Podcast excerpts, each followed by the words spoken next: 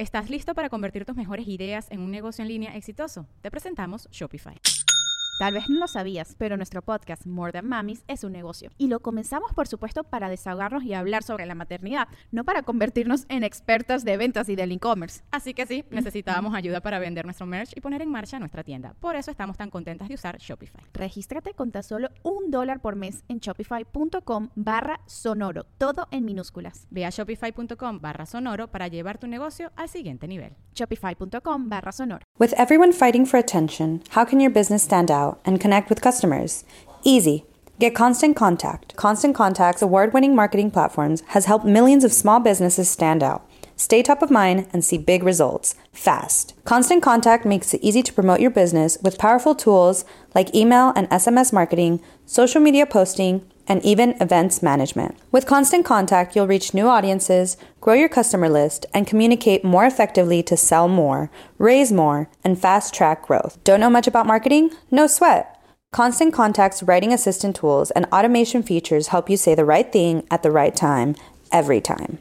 Plus, you can send with confidence knowing your emails are actually reaching your customers thanks to Constant Contact's best in class 97% deliverability rate. I wish I had known about Constant Contact before, especially considering that they tackle any challenge with Constant Contact's expert live customer support.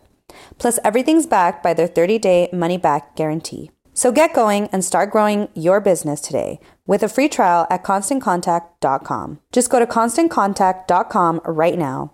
Constant Contact, helping the small stand tall. ConstantContact.com. Sonoro. Carnaliens de mi corazón, ustedes ya saben cuánto me encantan los festivales, especialmente los de música y arte. Estar rodeada de personas disfrutando de un buen concierto es algo fundamental en mi vida no solo por la energía que me transmiten, sino también porque son eventos en los que he conocido a seres que se han vuelto amigos entrañables y compañeros de muchos viajes. En mi calendario siempre están marcados todos mis festivales favoritos y soy esa persona que siempre está recomendándole a mi tribu estar alerta de la venta de los boletos porque sé lo horrible que se siente no alcanzar a comprar boletos de un evento que te interesa. Y no solo porque te pierdas la oportunidad de escuchar a tus músicos favoritos o de descubrir bandas nuevas, sino por perderte la compañía en estas experiencias con la gente que tanto quieres y la oportunidad de hacer nuevos amigos. Así que si compartes esta emoción por los festivales de música, te recomiendo tener una tarjeta de crédito Citibanamex, con la que vas a poder tener acceso a grandes beneficios, preventa de boletos, pagar de 3, 6 hasta 9 meses sin intereses, acceso a zonas especiales donde puedes estar mucho más cómodo y mucho más cerca del escenario, pago cashless en algunos festivales a través de una pulsera que te permite disfrutar de una manera mucho más segura sin andar preocupado por el efectivo. E imagínate también ganarte un meet and greet con tus artistas favoritos. Así que disfruta y vive los beneficios que Citibanamex tiene para ti en los eventos más importantes de México y convierte estos eventos en experiencias únicas e inolvidables de vida. Estás a punto de entrar al podcast, pero antes escúchame. Teposcuencos Coyoacán sigue impartiendo maravillosos cursos de cuencos de los Himalayas en Amatlán de Quetzalcoatl, Coyoacán, Satélite, Lomas de Tecamachalco, Querétaro, León y por invitación especial en otras partes de la República Mexicana. Su tienda está situada en el corazón de Coyoacán, en la Ciudad de México, y es una tienda especializada en instrumentos místicos y mágicos. No olvides que también tienen un tutorial online que puedes acceder y tomarlo en cualquier parte del mundo donde te encuentres. Comunícate al teléfono 55 44 43 0106. Síguelos en Instagram tepos con z-cuencos-coyoacán.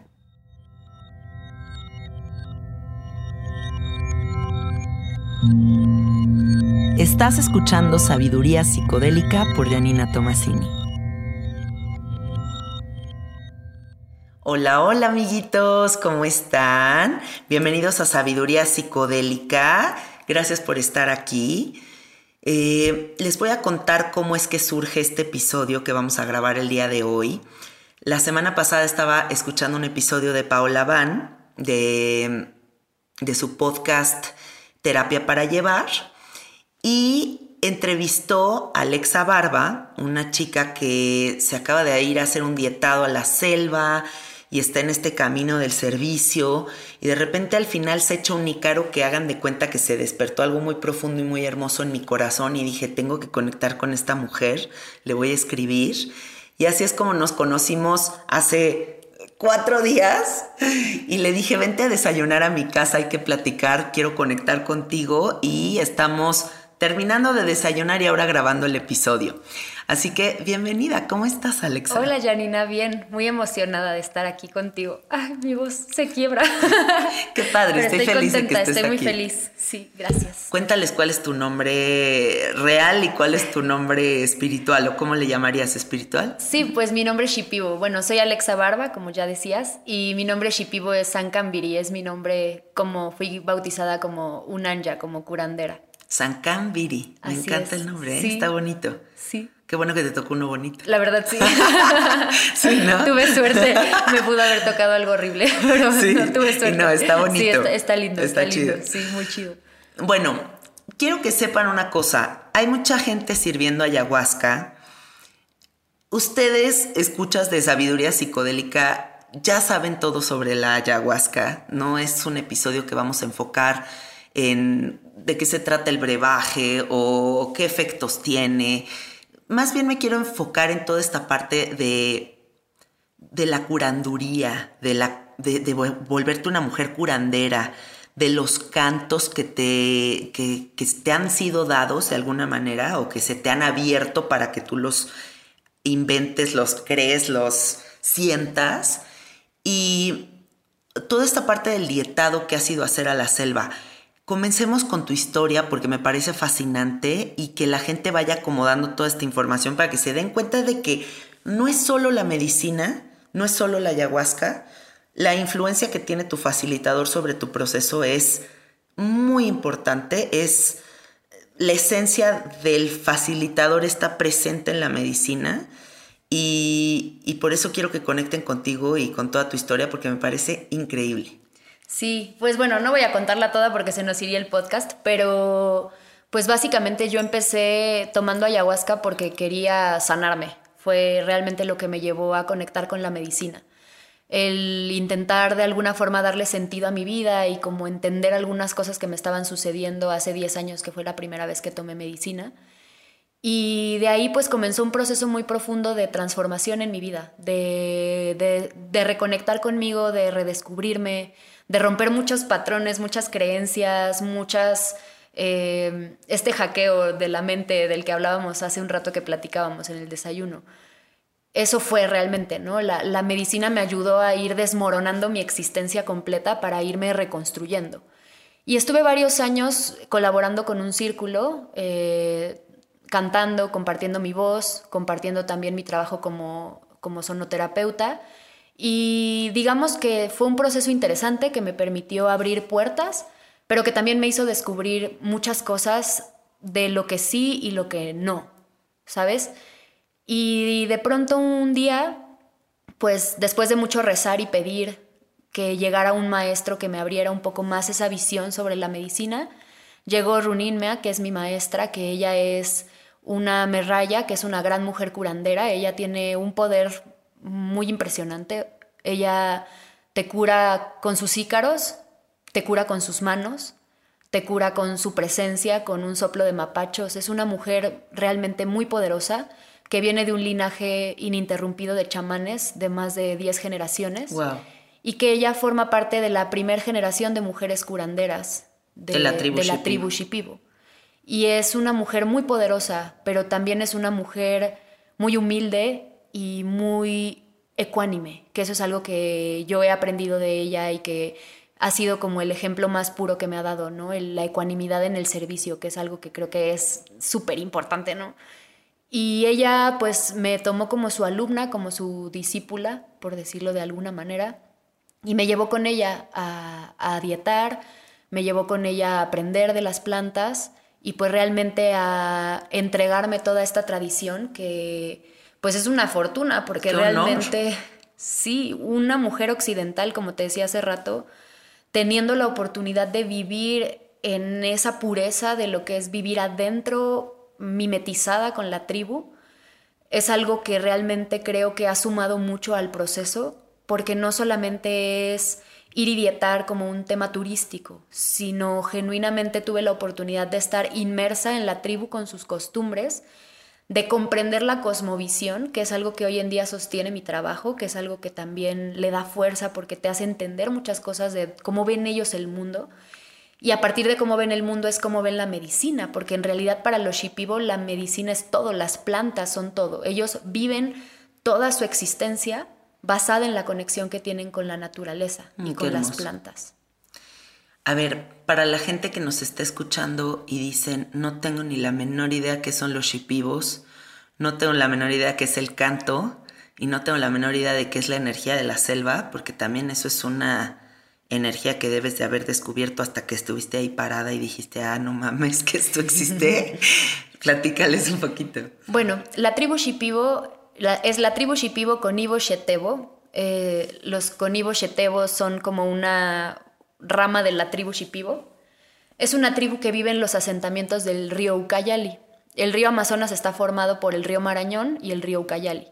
El río Ucayali eh, pasa por la cordillera de una buena parte de la selva amazónica de Perú y en ese asentamiento del caudal del río Ucayali viven los Shipibo, en una zona muy específica que comienza en la zona de Pucallpa, que es una ciudad amazónica bastante grande, y de ahí recorre el Ucayali en diferentes pues, eh, comunidades pequeñas que se formaron a partir de, que la tribu se fue occidentalizando un poco, ¿no? Eh, los Shipibo pues son personas que han vivido en conexión profunda con la selva desde siempre.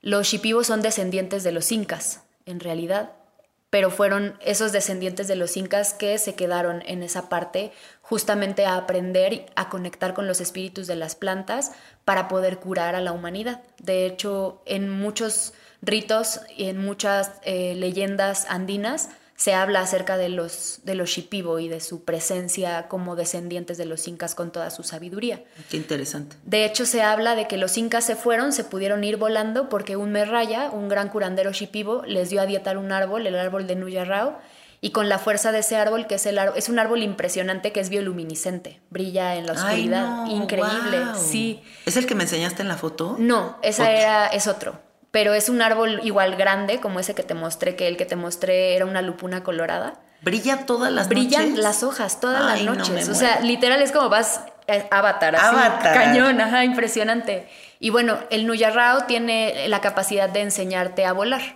Es, ese es su poder. Ah, qué hermoso. Entonces se habla de que este Merraya, los incas pues expresaron su deseo de partir de este mundo terrenal y el Merraya les dio a dietar justamente este árbol de Nuyarrao y con ese poder y la fuerza de ese árbol los incas pudieron irse. Mm. Y de hecho Runinmea es descendiente directa de ese Merraya. O sea, es una familia de chamanes pues, pues, de generaciones, ¿no? de un linaje de 700 años, sí. Entonces, bueno, los Shipibo pues son una tribu que se conoce por tres cosas principales.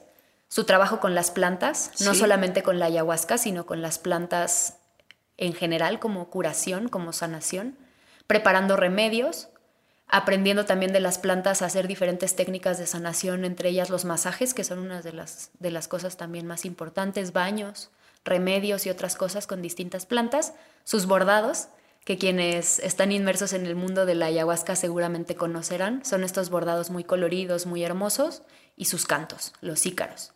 Esas son las tres cosas que definen a la, a la tribu y que los han, los han ido a dar a conocer en el mundo realmente como, como esta tribu que trabaja con la ayahuasca. ¿Y la selva? Bueno, la selva, uff, es una cosa impresionante. Yo tuve la fortuna de que, como te compartía, Estoy junto con Runilme, mi maestra, construyendo un centro en Perú, donde la intención es poder recibir gente para dietar. Está en una zona del río Ucayali bastante apartada de todo. Eh, tienes que llegar a Pucallpa y luego navegar seis horas para llegar a, a ese asentamiento.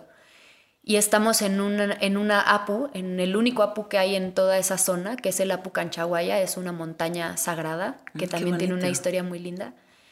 Y estamos a 5 kilómetros de que empieza la Reserva Federal Protegida, que colinda con la Amazonía brasileña.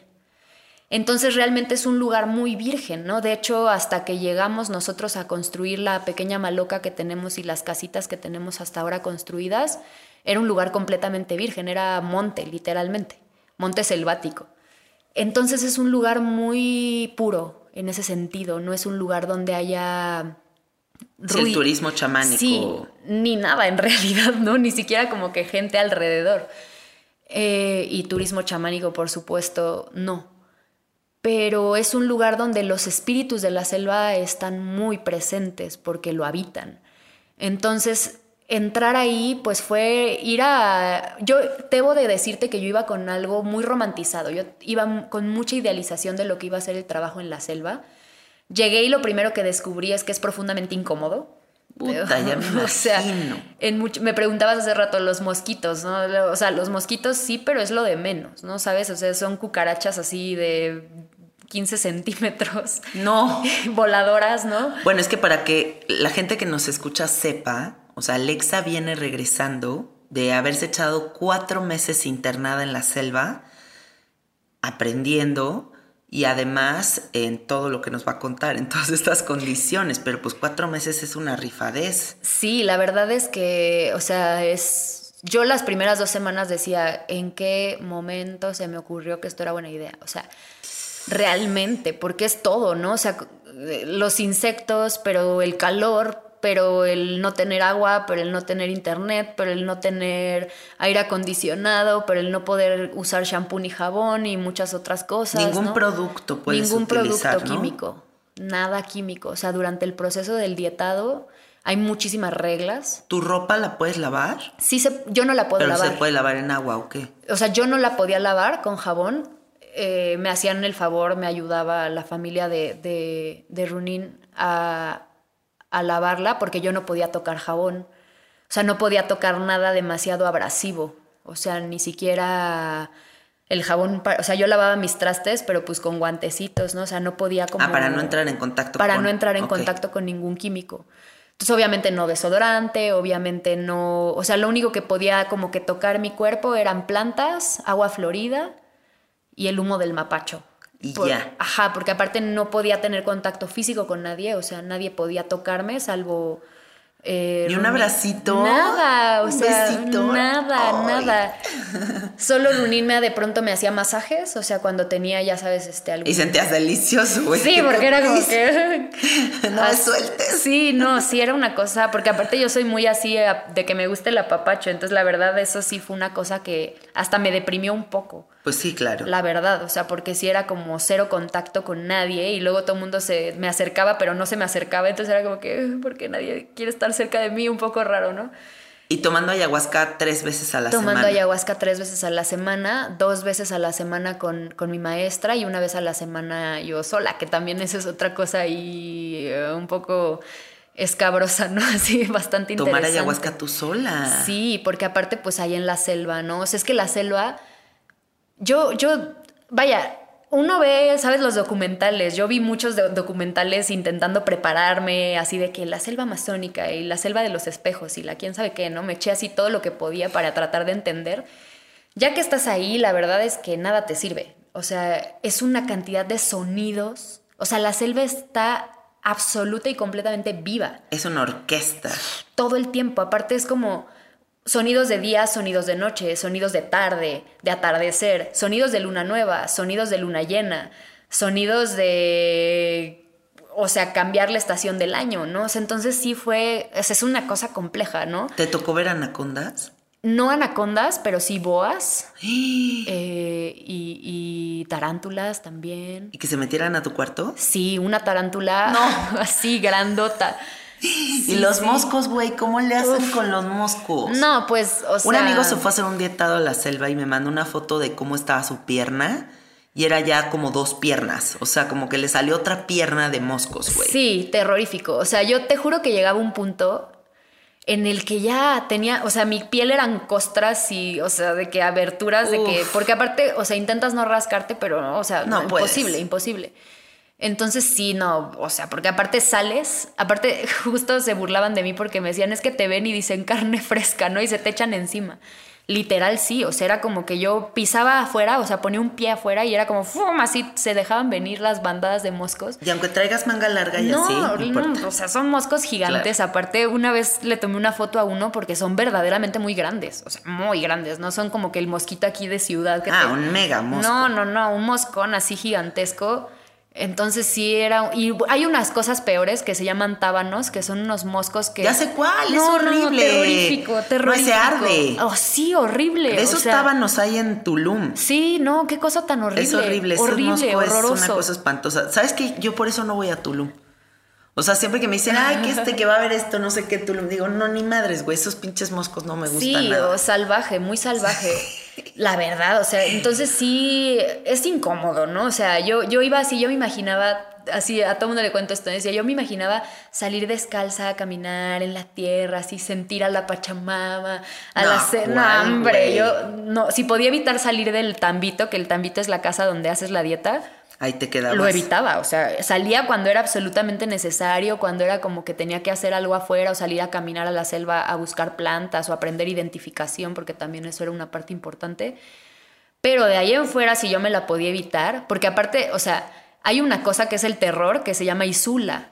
La isula es como una especie de hormiga gigantesca que te pica y te paraliza la mitad del cuerpo por un día entero. No. Y no hay nada que hacer, o sea, solo es como que atravesar la isula. La mitad como del izquierdo o como de que del tronco para abajo. Pues como que del de- lado que te pica, ese lado se te paraliza. Órale, qué fuerte. Sí. No, pues es que es, güey, es la Amazonía. O sea, Claro. es el reino de las plantas y de los animales. Totalmente, pero también vi cosas hermosas, ¿no? O sea, un día me despertó Betty en la mañana, así tocando la puerta emocionadísima porque había en un árbol 10 guacamayos. No, así qué impresionantes en un árbol a belleza. 5 metros de distancia.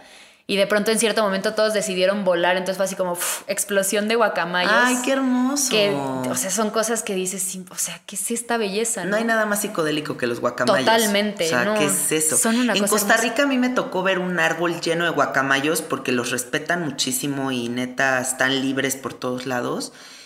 Y wow, o sea, había unos azules con amarillo así espléndidos, ¿no? Una, no, una obra de arte de la naturaleza. Sí, realmente son maravillosos. Y, y boas también, que son hermosas. Uf, a mí me da también. cosa, ¿eh? A mí también, pero, Pero también, se me hace, las sí, reconozco como wow. Ajá. Mucho poder. Sí, sí, sí, totalmente. Oye, y a ver, entonces, la gente que nos escucha piensa, bueno, las ceremonias de ayahuasca son estas ceremonias donde voy, me siento, el facilitador canta unas canciones de Alonso del Río o de, ya sabes, de estas canciones eh, y ya, tan tan. Tu configuración de ceremonia es muy diferente porque tú eres una curandera y entonces estás capacitada para sanar y además has desarrollado esta gran virtud de los ícaros y vas cantando y vas sanando con los cantos. Primero cuéntanos cómo fue que conectas con los ícaros y cómo empiezas a desarrollar esta maravillosa habilidad. El ícaro es una interpretación eh, material de la energía de la planta. Cuando tú estás dietando, las plantas te empiezan a enseñar muchas cosas. Te enseñan desde formas de sobar, por ejemplo, formas de alinear el cuerpo, algunas cosas que debes de hacer con, con el cuerpo de las personas. Pero una parte muy importante es que las plantas te entregan el ícaro. El ícaro es un canto que realmente como funciona es que toma toda esta energía de la planta y se manifiesta a través de las frecuencias vibratorias de la voz del curandero. Es un canto que es único, o sea, un ícaro no se repite. Obviamente hay una estructura de pronto para hacer ciertas cosas, ¿no? Hay, hay algunas cosas importantes dentro del ritual de la toma de ayahuasca, por ejemplo, o dentro de las curaciones, donde sí hay ciertas palabras o ciertas cosas que ayudan a manifestar cierta energía. Sí. Pero el Ícaro es algo completamente único. El Ícaro llega, se presenta, o sea, yo la primera vez que yo canté un Ícaro fue muy peculiar porque aparte, pues digamos, durante el proceso de la dieta se fue abriendo mi voz. Fue como, yo siempre he cantado desde que era niña, pero fue una apertura distinta de la voz, o sea, empezó a ser como que yo sentía, literalmente en una ceremonia sentí como me reconfiguraron las cuerdas vocales y la garganta y todos mis resonadores de la cabeza. Así incluso tuve dolor físico porque sentí como me cambiaron ahí unas cosas, sí. Y entonces empezaron a salir algunos cantos, pero la mayoría eran en español. Y mi maestra era como mucho así como que tienes que cantar en shipibo, tienes que cantar en shipibo. Y yo así como que, pues sí, pero no sé shipibo, o sea, ¿cómo le voy a hacer?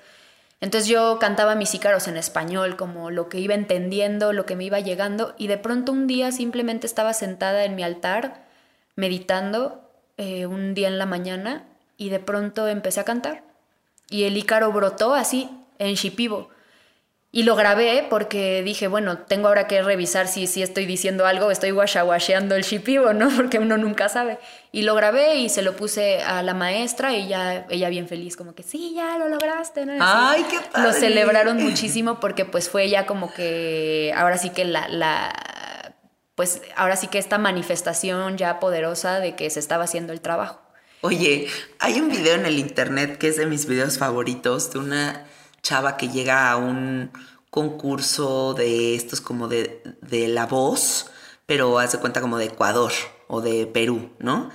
Y entonces ella muy segura así se para y empieza, Baby, so always to yeah, you got that something, I yeah? Y de repente si los jueces la detienen le dicen, eh, disculpa, ¿en qué idioma acabas de cantar? Y ella muy segura dice, inglés, Britney Spears, pop. Y te imaginé tú haciendo tu, tu canto, tú de que shipibo, ayahuasca amazónica. Totalmente, así me sentía, te juro. La primera vez que, porque luego ya era en la ceremonia, era como cantar, ¿no? Ya era la, cada Ya ceremonia. soltarte. Cada ceremonia, o sea, mi maestra cantaba los ícaros y yo los iba repitiendo, como Ah, ok. para ir configurando la energía. Ok. Fue muy loco porque la primera vez que hicimos ese ejercicio, yo estaba sentada así como estamos tú y yo frente a frente y ella estaba cantando y en eso me dio la orden y me dijo canta. Y yo como que, pero no entiendo, y canta. Te juro que fue como si yo me conectara con ella y entonces el canto solo brotaba, pero yo sentía una vibración en todo mi cuerpo, o sea, yo sentía como ella me estaba transmitiendo el Ay, canto, no, la energía. bello. Fue una cosa impresionante, porque aparte yo veía una, una vínculo energético entre las dos fluyendo, eh, que era esa energía del ícaro. Entonces cada ceremonia era como ir repitiendo los ícaros para ir configurando en mi sistema el ícaro. Entonces ya cuando llegó mi momento de cantar en la ceremonia fue bien bello porque las ceremonias pues era con la familia. Siempre estaba eh, Runinme y su hermano, que su hermano es Clever González, que es, ha sido curaca, líder de la tribu en dos ocasiones, que también es un hombre sumamente sabio Qué bonito. y sus hijos y a veces su esposo. Entonces eran pues ceremonias familiares y, y yo, ¿no? Entonces cuando canté mi Ícaro terminé y todos estallaron en un grito de, de alegría, así de que, porque yo justo estaba así de que ahorita van a decirme, no, qué pésima pronunciación, o esto, ¿en qué idioma estás cantando? Y yo, shipibo, ¿no? Así. Y no, todos aplaudieron Ay, y gritaron así. Y yo que te salió. Sí, y todos súper orgullosos, como que celebrando mi logro. Y yo lloraba así de que lo logré, porque para mí era como que yo realmente rezaba mucho. Yo les decía, por favor, ayúdenme a cantar, quiero aprender a hablar su lengua, ¿no? Por favor, enséñenme a las plantas, les rezaba. Y no son palabras entendibles, quiero que sepan. O sea, es más bien como son frecuencias electromagnéticas de otras dimensiones. claro.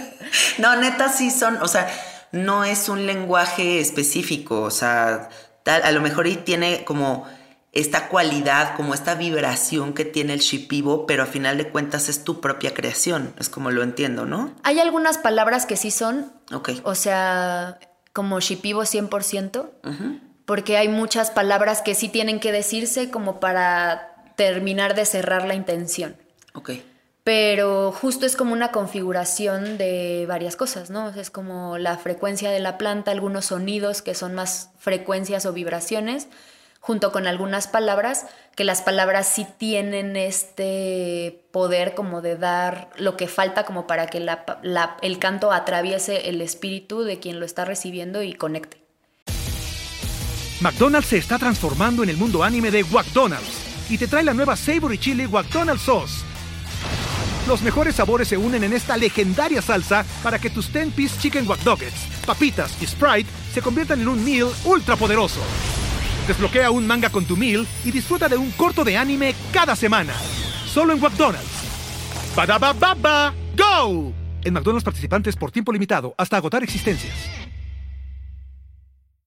Entonces, por ejemplo, se dice mucho esta frase de eh, es eh, Ícaro ni veo ahí, que es yo canto este Ícaro. Ah. Entonces ese, el yo canto este Ícaro es justo como le estoy dando sentido a este Ícaro y el Ícaro entonces vive y existe. Pero o shamaní es como el poder de la planta, el poder visionario de la planta.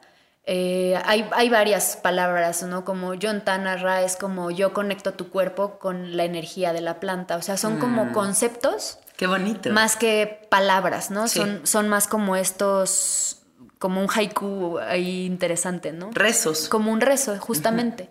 Bueno, y quiero que sepan que antes de comenzar a grabar este podcast, Alex y yo desayunamos juntas, pero además también recibí una sanación que me hizo con un canto y una sonajita, y luego me escupió agua florida, y fue muy bello, fue muy, muy bello. Estaba yo en muchísima presencia, iba sintiendo como, como un camino que se trazaba eh, con su canto y con estas como soniditos que iba emitiendo y luego me tocó algunos puntos específicos del cuerpo y como que sentí como que destrababa algo.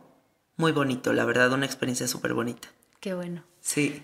Y justo eso es como que las plantas se manifiestan. Hace rato platicábamos y yo te decía, es que la curación no viene porque yo la hago, yo solo estoy aquí. Las plantas son las que se hacen presentes a través del cuerpo. Pero genuinamente, pues es como si yo fuera un cascarón. Es como entro cuando empiezo... Te vuelves canal. Sí, total.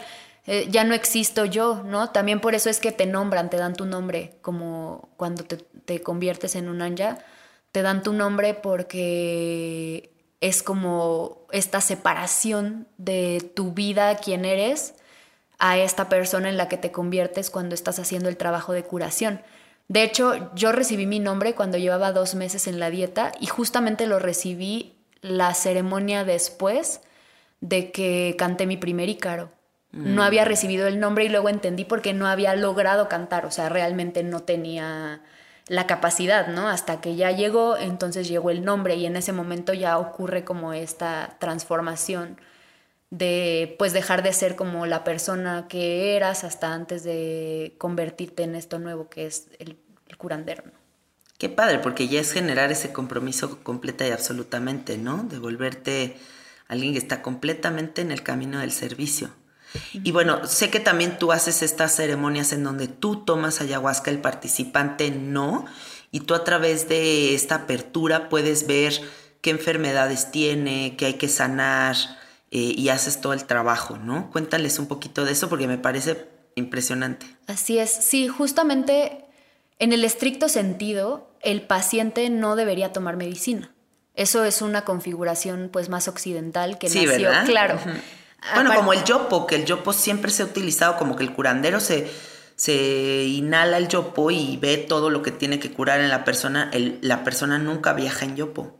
Y ahora ya lo hemos hecho de otra forma porque nos encanta acá tener el tripsote. Totalmente, sí. O sea, la tradición realmente marca que el paciente no debe tomar. Porque el paciente por eso es paciente, porque va a curarse. Entonces muchas veces no tiene la fuerza física para aguantar la medicina y al momento de la curación puede salir contraproducente si el paciente está muy enfermo y toma medicina, su cuerpo se debilita y la curación puede no surtir efecto. Okay. Entonces justamente en estas ceremonias, digamos, si tú tuvieras algún mal específico que quisieras tratar, entonces es como yo tomo la medicina. La medicina lo que hace, hace dos cosas muy importantes. ¿no? Primeramente me abre la visión, de modo que yo puedo a través de la medicina abrir ese canal que eres tú. Entonces yo estoy frente a ti y de ese modo puedo ver todo, puedo ver tu espíritu, puedo ver tu cuerpo, puedo ver cómo están tus órganos, cómo está fluyendo tu sangre, puedo ver si hay alguna parte del cuerpo que no esté funcionando bien, puedo acomodar, quitar, poner, hacer, ¿no? Lo que, lo que sea necesario a través del ícaro. El ícaro es la fuente, ¿no? El ícaro, yo con el ícaro eh, es como voy dando comandos de energía y esos comandos de energía hacen que la planta entre en el cuerpo y actúe y haga el trabajo. Algo muy interesante es que en estas ceremonias he tenido testimonios de personas que dicen que sienten literalmente cómo les raspan el pulmón o cómo les extraen una bolita, por ejemplo, del seno o cómo les acomodan la columna vertebral o cómo les sale algo del cuerpo. O sea, porque justamente la planta entra en, entra en el cuerpo.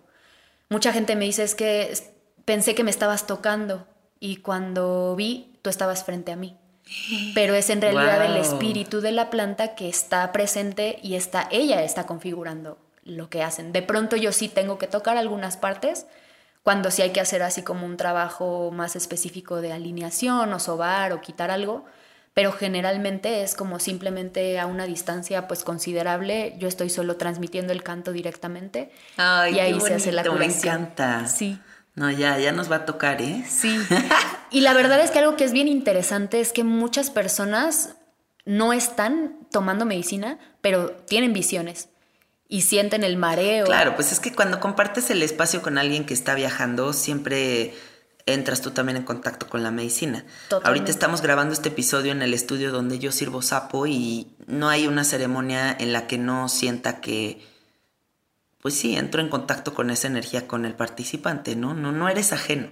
No hay manera, porque es, si es un campo energético que se abre y es muy abundante y es muy toma todo, ¿no? Totalmente. sí, sí, sí. Y también pues estas son como digamos ceremonias específicas que hago normalmente privadas, porque también cuando hago una curación muy fuerte, o sea, cuando es una persona que tiene, por ejemplo, alguna entidad o una enfermedad grave, fuerte, no puede haber más gente porque entonces el espíritu que sale puede buscar dónde ir, ¿no? Entonces... Tiene que ser uno a uno. Tiene que ser uno a uno para que entonces literalmente es como un tú por tú con lo que sea que tengo que sacar, entonces ahí pues normalmente se me echan encima, pero ya yo con mi fuerza y la fuerza de las plantas pues ya lo destruyo, ¿no? Pero si fuera en un entorno ceremonia, o sea, por ejemplo, en una ceremonia grupal donde la gente está tomando, no podría yo hacer, por ejemplo, un... Ese nivel de sanación. Ese nivel de sanación. Sobre todo sacar entidades, ¿no? O sea, sí podría hacer, por ejemplo, curar alguna cosa física, pero ya sacar una entidad, no, porque puede... Pones en riesgo a los pones demás. en riesgo a los demás. Entonces, si yo, por ejemplo, en una ceremonia grupal con gente tomando, viera que alguien tiene algo así, entonces lo citaría a una sesión privada para terminar el trabajo, para poder entonces terminar la curación porque puede ser peligroso para los demás. Mm, eso está muy bien. Sí. Antes de que continuemos con esta entrevista, para que no se nos vaya esta parte hasta el final, me gustaría que le cantes un ícaro a los escuchas de sabiduría psicodélica. ¿Qué te parece? Claro que sí. ¿Sí? Y pues yo quiero preguntarte qué intención te gustaría para tus y ¿Qué intención en este ícaro? Sí. Mm, bañarlos de amor. ¿No? Me encanta. Un nícaro que sea muy amoroso, que sientan un abrazo muy poderoso eh, de tu parte, de, la, de parte de la selva, de parte de la inteligencia de todas las plantas. O sea, así, un apapachito para el alma. Qué belleza. Sí. Bien, vamos a hacerlo entonces. ¿Quieres usar esta? Mm, sí. Ok.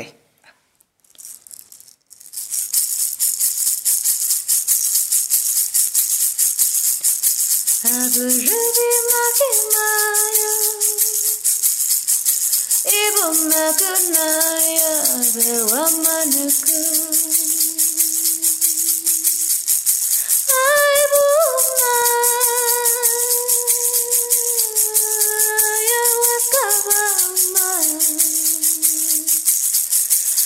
Ahukubumaya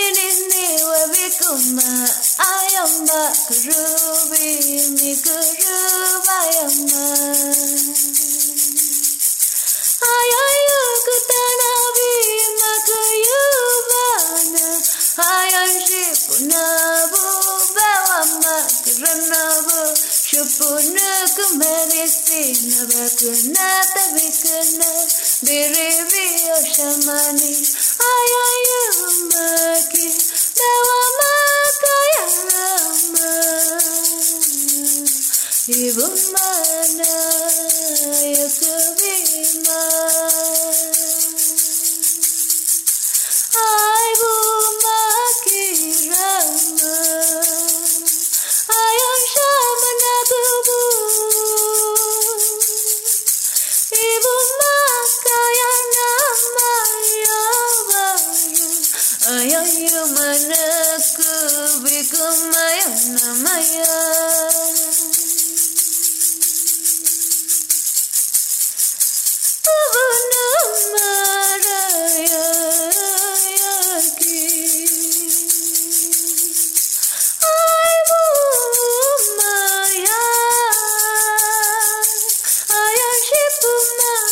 Putana Bakumaya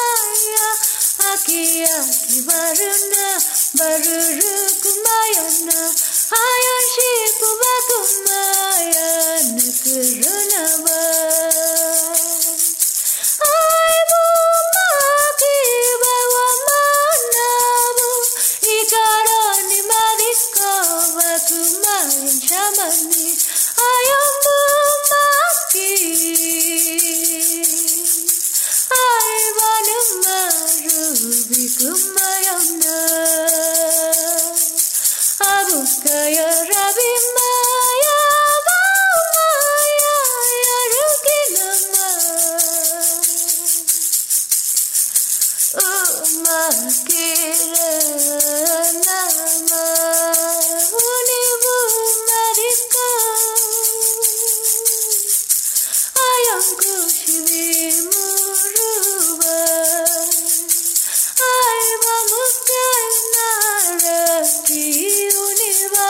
yashamani ayam bakutina marakabu manaki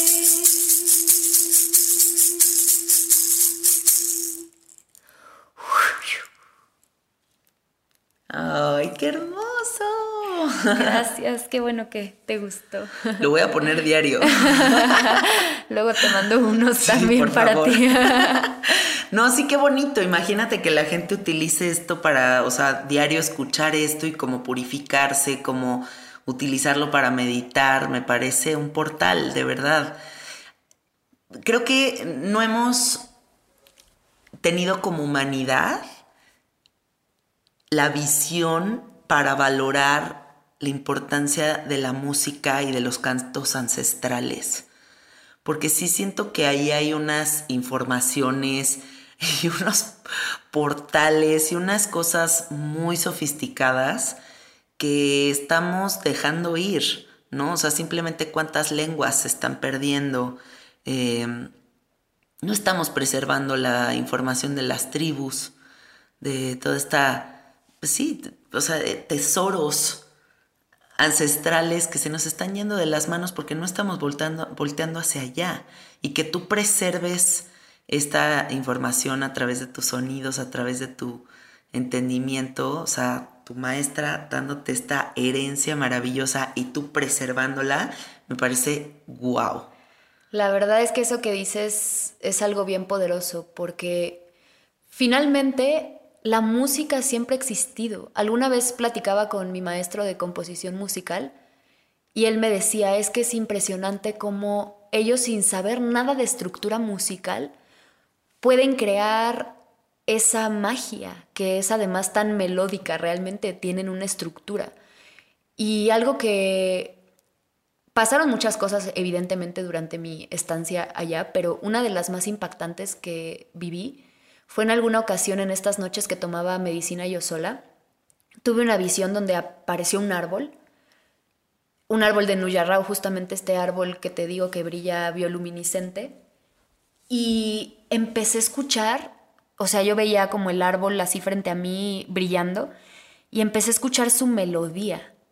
Era una melodía, Janina, tan pura, o sea, pero yo escuchaba toda la musicalización del árbol. Y yo decía, es que yo quisiera tener ahorita aquí un estudio de grabación con mil instrumentos para poder emular esto que acabo de escuchar. Pero era una melodía hecha de... no era como que se escuchaba una batería y un tambor, no, eran solo frecuencias. O sea, era tan impresionante y un poco lo que yo he logrado entender en el tiempo que llevo trabajando con el Ícaro es que el Ícaro es eso. O sea, al final es como un sonido que no es humano realmente, porque además son unos agudos, graves, agudo, grave, que realmente creo que yo con conciencia plena no sé si podría hacerlo con mi voz realmente, porque es un cambio así muy complejo. O sea, yo que he estudiado canto toda mi vida, de repente es como que hago estos sonidos y digo, oye, esto no sé cómo lo hubiera hecho antes. Sí. Em, ¿Has escuchado los cantos de la iboga? Sí, alguna vez. También tienen esa disonancia. O sea, es muy característico de cómo van como abriendo portales en el cerebro esas cambios de frecuencia tan drásticos de un segundo a otro, que de repente es como... Y de repente o sea, tienen estas mezclas que son como, es muy loco pensar que la iboga venga de África y que la gente selvática africana llegue a las mismas conclusiones que los peruanos en la selva amazónica, porque entonces sí es el lenguaje de las plantas. Totalmente. Alguna vez justamente lo platicábamos después de una ceremonia Clever, el hermano de Runin y yo, y justamente él me decía, es que realmente el lenguaje de las plantas es música. O sea, ellas entienden el canto, ellas son canto, ellas son sonido. O sea, y tiene todo el sentido. Cuando el viento sopla y tú escuchas un árbol, el árbol canta. Sí. Cuando llueve, el árbol canta, ¿no? O sea, las plantas por sí mismas son sonido, son música, son vibración. Y es algo bien poderoso porque al final el canto lo único que hace es manifestarlo.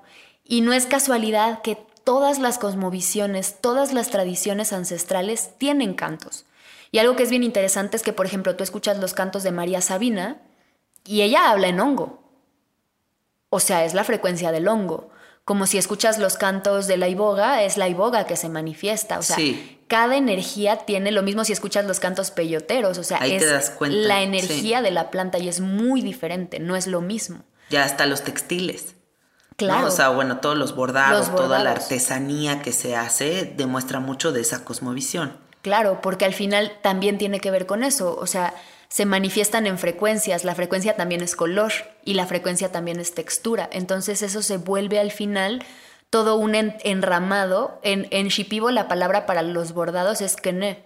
Y kene justamente significa eh, entramado, conexión. Y precisamente es esta conexión entre todo lo que envuelve una cosmovisión, porque es el color, pero también es la textura, pero también es la frecuencia, pero también es la cosmovisión y la tradición y la historia de de dónde vienen estas cosas. Y también creo que el canto lo que tiene de hermoso es que es un reflejo de todo lo que tú también traes adentro.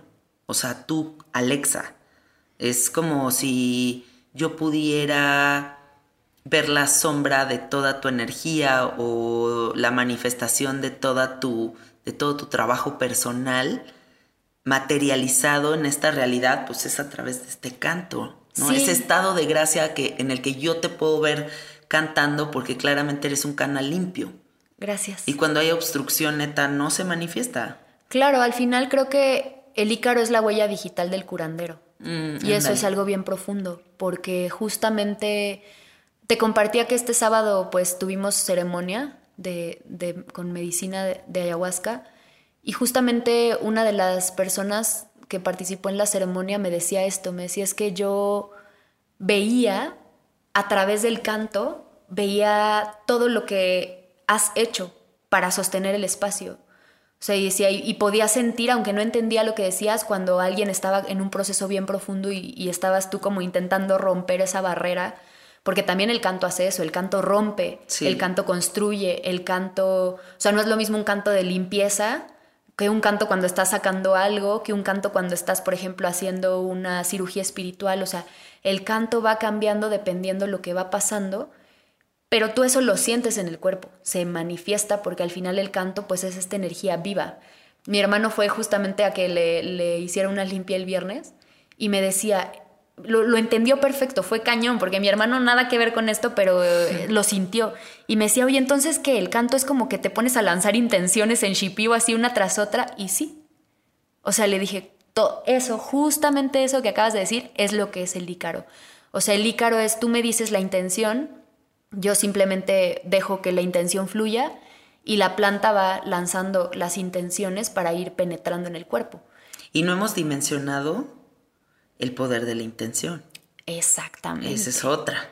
Exactamente. Betty, mi maestra, siempre dice, lo más importante de todo el trabajo que hagas es hacerlo siempre con mucha fe. Y me encanta. Claro. Me encanta eso porque, y no solo es, yo siempre les digo a mis pacientes, cuando tú estás aquí conmigo, te tienes que sentar conmigo con mucha fe, con fe de que de aquí vas a salir siendo diferente y con fe de lo que, lo que estamos haciendo está curándote. así es realmente, la fe es esta flecha, la fe es esto que te... La dirección que le das. Mira, yo cuando estoy sirviendo sapo me da mucho por decir, luz, paz y amor, luz, paz y amor, luz, paz y amor. Y lo repito mucho, ¿no? O sea, no en voz fuerte, sino dentro de mí lo estoy repitiendo sin parar. Y me doy cuenta cuando alguien se está yendo hacia un lugar muy oscuro, como acercarme y repetir palabras luminosas cambia por completo, ¿no? La energía del espacio. Y, y la intención con la que hacemos las cosas, bueno, es que es todo. Porque cuando hacemos un trabajo con plantas, deberíamos entender que no es un trabajo individual, para empezar. O sea, cuando tú estás moviendo tu conciencia, estás moviendo la conciencia colectiva. Cuando tú estás despertando, estás despertando a tu familia. Cuando mm, estás sanando, estás sanando 10 generaciones para atrás y 10 para adelante. Y entonces es un trabajo colectivo y hay que tener conciencia siempre colectiva. Entonces la intención hacia el colectivo también. Claro, porque al final eso es lo que hace el trabajo verdaderamente poderoso. Cuando estás tú en ese entendido de que todo en el universo está interconectado, que existe una interdependencia entre cada ser de este universo, tu manera de aproximarte a la vida cambia por completo, porque entonces te haces bien consciente de lo que sucede a tu alrededor y de cómo lo pequeño que haces aparentemente no es tan pequeño, porque afecta la conexión de cada ser y afecta todo lo que está a tu alrededor. Y creo que esa conciencia es algo que la medicina nos enseña muy bien. Justamente uno de los bordados shipibo más tradicional es, eh, pues le llaman el bordado antiguo, que bueno, no lo pueden ver, pero es este que tengo aquí, que es como una conexión literal entre formas y figuras de diferentes colores y tiene unos grabados así muy peculiares que seguramente han visto en varios bordados shipibo quienes los conocen. Y precisamente ese Kené representa la interconexión entre todos los seres de la Tierra. Y se habla en la tradición que cuando tú en la ceremonia ves estos bordados, quiere decir que ya comprendiste esa interconexión, la unidad. Y hace rato que lo platicábamos, me hacía todo el sentido lo que me contabas de esta conciencia de unidad que te da el, el, sapito. ¿no? Y al final yo creo que todas las medicinas, esa es su bandera máxima. Por eso. Mira, voltea a ver ese dibujo que está ahí. Por eso lo tengo yo ahí. Totalmente. Porque, bueno, para quien no está viendo el dibujo, es un dibujo que son muchas manos tejiendo una red que termina en el planeta Tierra y yo lo entiendo como la unidad. Es un dibujo que para mí representa a Dios. Eso para mí es Dios. Es que eso es Dios. La red que entretejemos todas las conciencias. Claro. Todas las posibilidades en una misma conciencia, más bien. Nos abrimos a recibir esta claridad también cuando dejamos de lado el ego y dejamos de pensar que somos los únicos. Justamente eh, estoy tomando un entrenamiento en CBCT, que es el Compassion Based Cognitive Training, que es una forma, de terapia, una forma de terapia desarrollada por el Dalai Lama con la Ay, qué Universidad de bonito. Emory. Una cosa muy, muy hermosa. Órale. Y justamente uno de los ejercicios más simples que hicimos en una de las primeras clases era pensar en un problema y luego preguntarte, ¿soy la única persona que está viviendo esto? No, pues nunca vas a ser la única persona que está Pero a viviendo veces eso. pensamos que sí. Y eso te aliena por completo de esta conexión que tienes con el otro. Pero cuando tú te das cuenta que no eres la única, cambia tu manera de enfrentarte al problema. Porque ya entiendes que no estás solo. Y, y el no sentirte solo como que te cambia todo el panorama. A mí eso me lo da mucho el dar retiros, fíjate. Cuando doy retiros y te das cuenta de que todos estamos en esa súper valiosa y amorosa lucha por resolvernos, entendernos y que es un proceso que me produce toda la compasión, toda la empatía y, y me doy cuenta de que ni siquiera soy yo la que sirve la medicina o el otro es el participante, sino que todos somos, o sea, igual de conscientes, igual de dispuestos. Y cuando aparte también ves como el ponqueto rocker se lleva cabrón con la señora fresa de Polanco y, o sea, y todos al final tienen tanto en común Claro. y cómo regresamos a esta realidad otra vez y empezamos con, es que esto sí y esto no y este no me late. Y, y otra vez te separas y se te vuelve a olvidar, pero neta, sí podríamos vivir en ese gozo y en ese éxtasis de unidad. Sí se podría. Platícame, por favor, tú qué sentiste, por ejemplo, después de regresar, de estar cuatro meses en la selva, en este estado de, pues sí, de mucha meditación, de mucha conexión con las plantas, de mucho silencio. Y otra vez vuelves acá a la locochonería y a la intensidad. ¿Y qué sentiste? ¿Qué se te reveló en este contraste? Fue muy raro porque, para empezar, yo dejé el mundo diferente. Cuando yo me fui, yo me fui en el 23 de marzo. Todavía existía la pandemia. Cuando regresé ya no existía. Órale. Fue muy raro. Por- o sea, fue muy raro por todo. De hecho, fue raro. eh, bueno, yo estoy casada y mi esposo no, no estuvo conmigo esos cuatro meses. Sin embargo, me fue a recoger porque para mí era muy importante que él estuviera en mi iniciación, en el cierre del proceso, porque pues al final él forma una parte muy importante de mi camino. Entonces él llegó, fue loquísimo porque no podíamos tocarnos, estuvimos como cuatro días sin poder tener contacto físico. No. Entonces de cuatro meses de no vernos y de pronto llegó y así como que nada más de lejos, así como que hola, ¿no? así como que bien raro. Qué loco. No manches, cuando la primera noche que dormimos juntos después de que terminó la dieta, yo le decía, por favor no te me acerques que hueles horrible. O sea, su olor a humano me alteraba. No mames. No, te lo juro. Pero olor de humano tipo. Pues olor a humano, humano que come normal, que usa shampoo y jabón, Ah, humano que. O sea, porque yo durante ese tiempo, pues comía, no comía sal, Te no comía limpiaste de aceite. todo. Sí, entonces realmente yo hasta la fecha no tengo olor. O sea, no. Sí, porque no estás produciendo toxinas, güey. No. Estás comiendo hiper limpio de la selva, de que un pescado y una planta Sí, y ya. exacto. Entonces Sí. cambió por completo. O sea, algo bien loco fue que mi sudor, por ejemplo, dejó de saber salado. Mi sudor sabía a agua. Wow. rarísimo.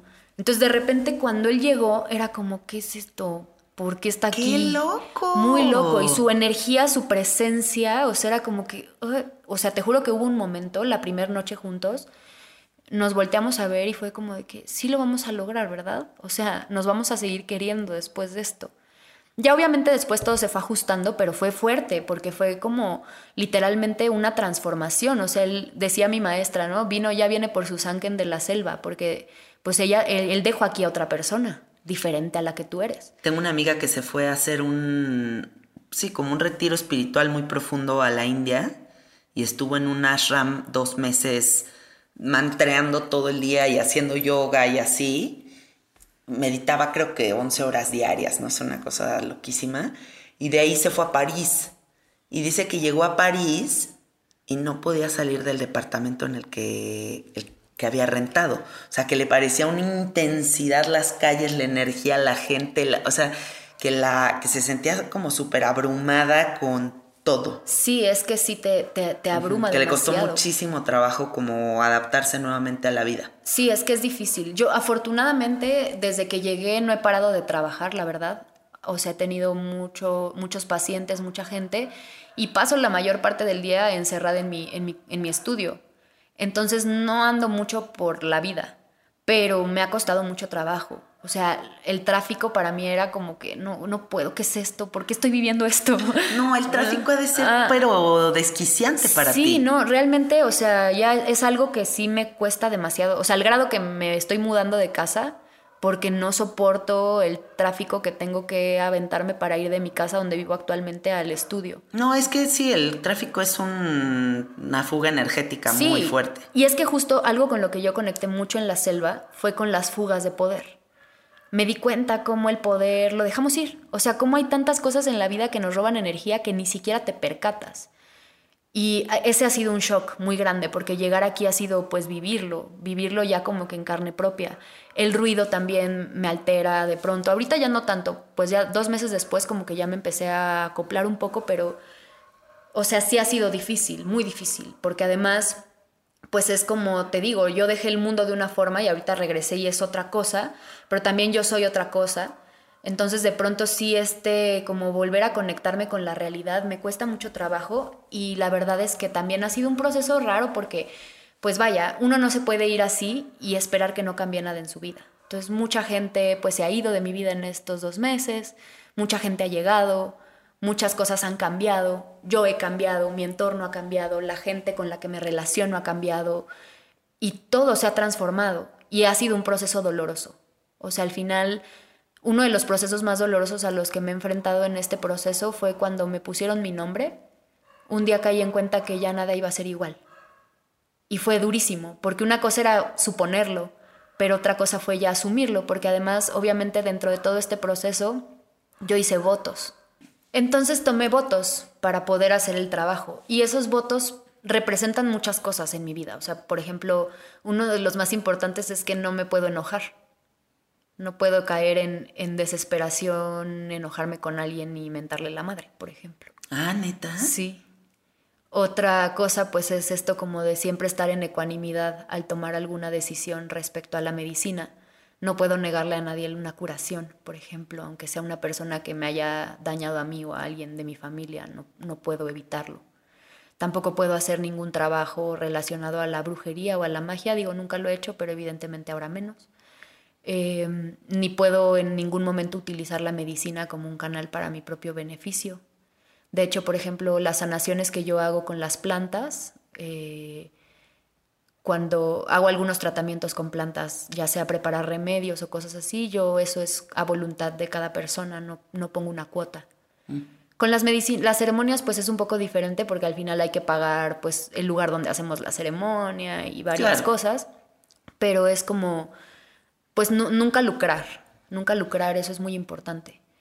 Es como parte de, de los votos. Y algo muy importante es restablecer el balance con, la, con las plantas. Entonces es constantemente pues estar buscando cómo hacer labores de reforestación, de recuperación, todo esto.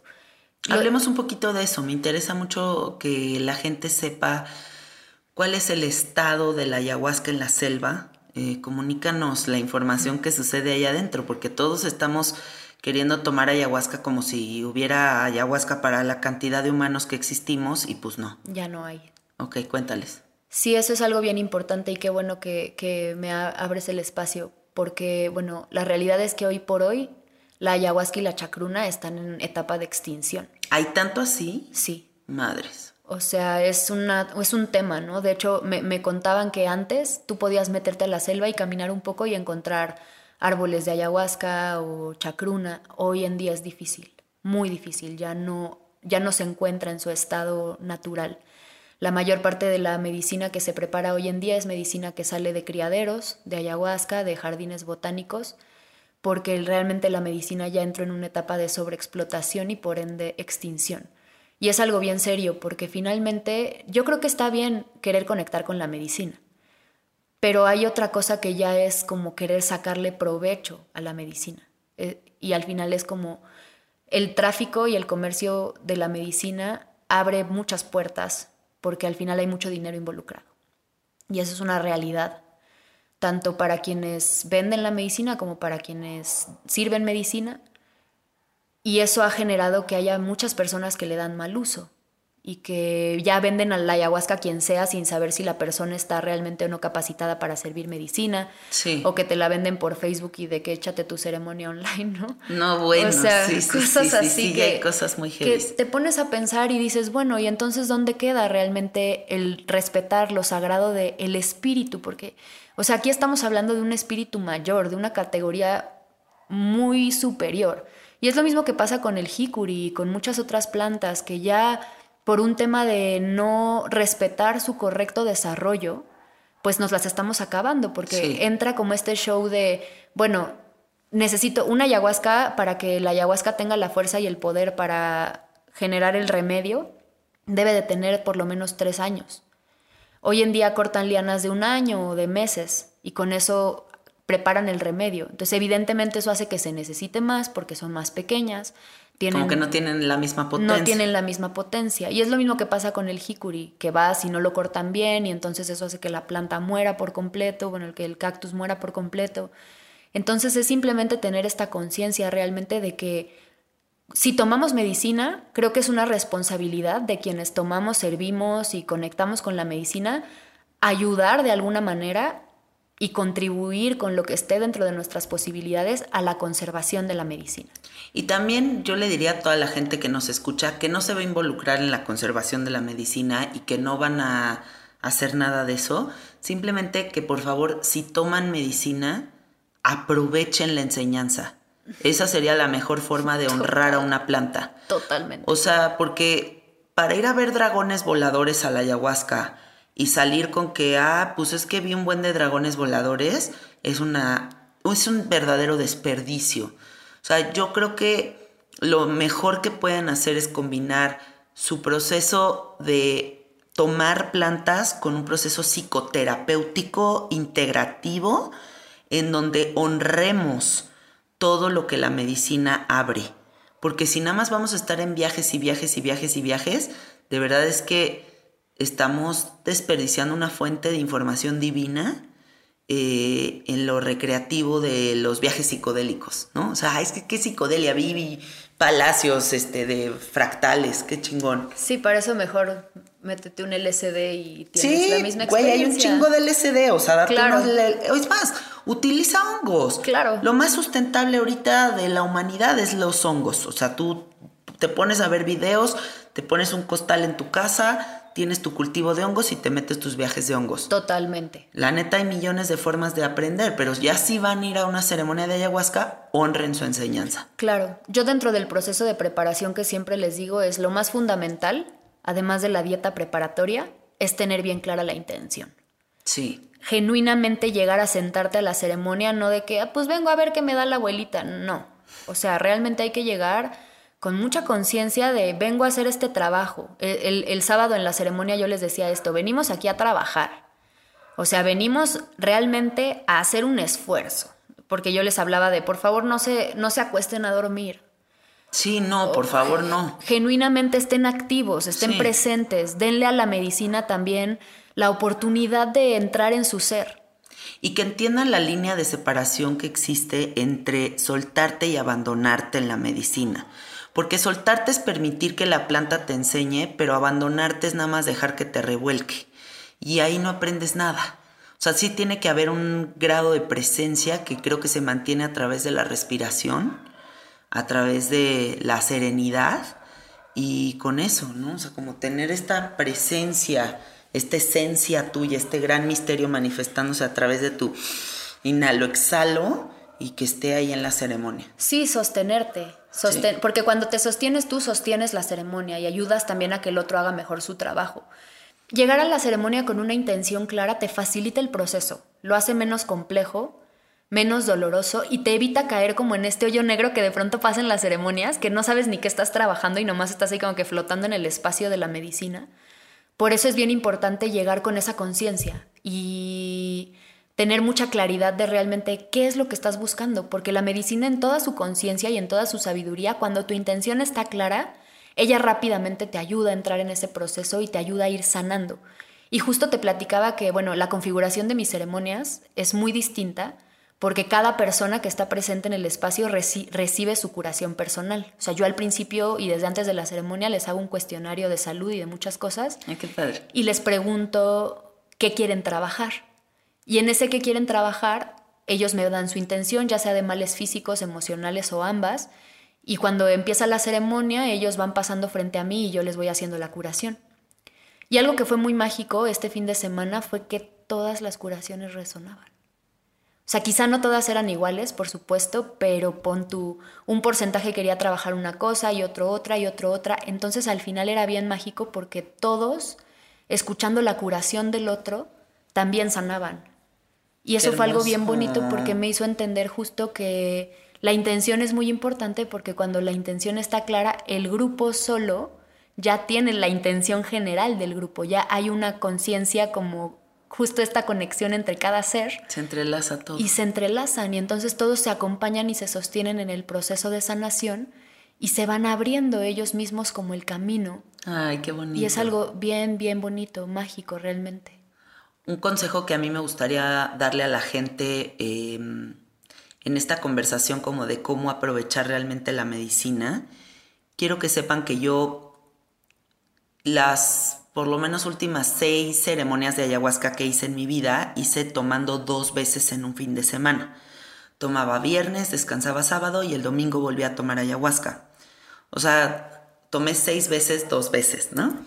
Y entonces en estas ceremonias que son dobles, lo que yo me doy cuenta es que los viernes que llego con la mente de la ciudad, hay mucho ruido en mi, en mi viaje hay mucha distracción, me atoro en muchos loops estúpidos que son pérdida de tiempo en la ceremonia, porque estoy en la mente de la ciudad. Entonces, dentro de más limpios lleguen a la ceremonia, dentro de más se dediquen la semana que van a hacer ayahuasca a meditar, dentro de menos televisión vean, menos Instagram, menos todo, les juro que más van a aprovechar la medicina porque sí o sí hay muchos recovecos, muchos loops, muchas estupideces que habitan en tu mente que te van a distraer de tu objetivo y sí hay un silencio que tienes que preservar y cultivar para poder aprovechar la medicina. Entonces sí busquen esos, esas prácticas en la realidad para poder accesar a estados mucho más, mm, tal vez la palabra no es elevados, pero más profundos para ustedes eh, en la medicina. Eso que dices es bien importante. El proceso de preparación hace la diferencia. y también el proceso de integración. Yo creo que es bien importante los días posteriores a la ceremonia ser bien paciente, no tomar decisiones apresuradas y darte la oportunidad de escucharte, de escuchar tu cuerpo, de conectar y reconocer tu mente, de ir poco a poco integrando el proceso a ti porque es esto, la ceremonia empieza cuando la ceremonia termina, en realidad. O sea, la ceremonia es solo un pequeño pico de todo lo que hay ahí atrás. La medicina actúa muy profundo mucho tiempo, pero justamente todo entra desde, dentro de esta conciencia del ruido. Y es al final como esto, ¿no? Hacer, hacer ayahuasca o cualquier medicina, para mí es un proceso iniciático no es el camino, es el inicio de un camino. No, no mm, concluye Eso me gusta nada, mucho, qué bonito. Sino que empiezas un camino, un camino hacia ti mismo, que es el camino más hermoso que existe en la vida. Tu verdad, tu esencia. Sí, yo siempre digo que a mí la ayahuasca me permitió vivir la historia de amor más hermosa que he vivido, que fue la experiencia y la historia de aprender a amarme a mí misma. y es algo que creo que es profundamente importante, porque si no estás tú realmente viviendo tu vida en integridad, y por integridad me refiero a ser tú en total plenitud, te estás perdiendo de mucho, de la grandeza de existir realmente. Mm, qué padre, escuchen eso, ¿eh? O sea, con el corazón abierto, ojalá y se impregnen todos ustedes. Gracias por haber venido a mi casa, gracias por compartir todo esto, gracias por tu servicio. Gracias a ti, Janina. La verdad es que me, pues les cuento que, yo le contaba a Janina que cuando estaba en la selva conecté con ella en algún momento y yo sabía que este momento iba a llegar. No sabía cuándo, no sabía cómo, pero hoy entiendo, después de haberte conocido y de haber estado aquí, entiendo muchas cosas y veo muchas cosas en ti, de este camino que a veces es tan solitario, ver un reflejo es muy eh, apapachador y me siento feliz. Y te agradezco infinitamente también a ti por tu servicio y como te decía hace rato, por ser este puente para tantas personas, de acercarlas a la sabiduría psicodélica, pero más allá de eso, a la sabiduría de la unidad. y Mm, eso es algo que, que no cualquiera. Y tú lo haces a la perfección. Y te honro profundamente por eso. Y hoy me doy, hoy que pude conocerte en persona, entendí muchas cosas. Y, y estoy muy agradecida con el gran espíritu y con las medicinas por, por permitirnos sentarnos aquí. También para mí es un súper placer conectar contigo y, amo que las dos seamos Géminis. Sí. Y nuestras mamás se llaman igual también. Y qué nuestras loco. mamás se llaman Martas, qué cabrón. Qué loco. Sí, me encanta. Pero no hay coincidencias. Ahí, ahí gracias, gracias por tus palabras, ¿eh? Gracias, Muchas gracias. A ti también. Pues bueno, diles cómo se encuentran contigo. Claro, me pueden seguir en mi Instagram, es alexa-moon como luna y beats como beats de la música. Y también eh, el Instagram del estudio, que es moonbeats-estudio. Estamos ubicados en la colonia Roma Norte.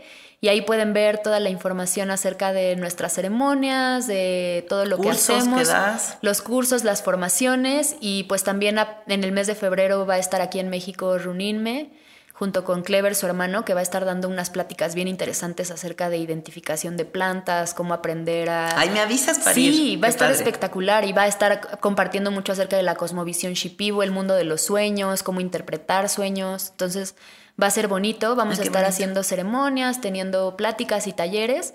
Y pues sobre todo algo que es muy importante para mí es ayudarles a ellos a vivir una vida más tranquila y pues para ellos trabajar es importante. Entonces, si pues se, se dan la oportunidad de conectar con ellos, pues también les ayudan a seguir sosteniéndose y creo que es lo mejor que podemos hacer para también seguir honrando, honrar a los mayores y a quienes sostienen las tradiciones y qué mejor que apoyar su trabajo. Yo un día, o varias veces aquí en el podcast lo he dicho, si perdemos a todos los pueblos originarios, si perdemos todas esas tradiciones, si perdemos toda esa información, o sea, ya, no hay remedio. O sea, si no valoramos eso y lo dejamos ir de nuestras manos, es que estamos increíblemente pendejos.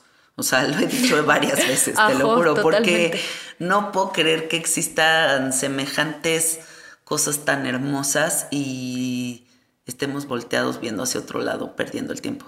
No Claro. puedo. Entonces, qué padre que tú los ayudes, qué padre que estudies con esta maestra, qué padre que sostengas una tradición y un altar. Me parece bellísimo, de verdad. Muchas gracias. Y pues sí, la invitación es esa, aprender a escuchar el camino de los sabios, sea cual sea el sabio que te hable, siempre buscar con mucho respeto acercarnos a quienes tienen la medicina y el linaje nos va a ayudar también a poder sostener y, y trascender las cosas en mayor armonía. Creo que es algo bien importante y pues muchísimas gracias por esta invitación. De verdad que fue delicioso estar aquí. Me encantó, de verdad, padrísimo. Pues bueno, amiguitos, busquen a Alexa en el Instagram, entérense de todo su viaje. Y a mí encuéntrenme en el Instagram como Cassette Art. Sigan el Instagram del estudio que Soy Gratitud Estudio. Y por favor, no olviden darle clic a la campanita porque así se van a suscribir al podcast y se van a enterar de cuando salen nuevos episodios. O sea, les llega una notificación que eso está padre para que cuando sea que salga algo nuevo, ustedes estén enterados primero que nadie. Y bueno, gracias por sentarse aquí a conectar con toda esta información, siempre que, sirva, que se expanda. Y, y gracias, gracias, gracias. Besitos. Bye bye.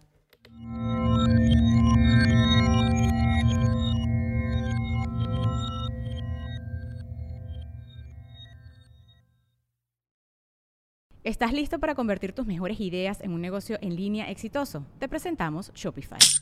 Tal vez no lo sabías, pero nuestro podcast More Than Mamis es un negocio y lo empezamos por supuesto para desahogarnos y hablar sobre la maternidad, no para convertirnos en expertas de ventas y del e-commerce. Así que sí, necesitábamos ayuda para vender nuestro merch y poner en marcha nuestra tienda. ¿Y cómo suena con Shopify? Llegó otra venta. Shopify es la plataforma de comercio que está revolucionando millones de negocios en todo el mundo. Ya seas un emprendedor desde tu casa o desde donde sea, Shopify es la única herramienta que necesitas para iniciar, administrar y hacer crecer tu negocio sin dificultades. Con Shopify puedo gestionar pedidos, envíos y pagos desde cualquier lugar, brindándote toda la información y estadísticas de tus ventas al detalle. Regístrate para un periodo de prueba con tan solo un dólar al mes en shopify.com barra sonoro, todo en minúsculas. Ve a shopify.com barra sonoro para llevar tu negocio al siguiente nivel. Shopify.com barra sonoro. With everything you have on your plate, earning your degree online seems impossible. But at Grand Canyon University, we specialize in helping you fit a master's degree in education into your busy day.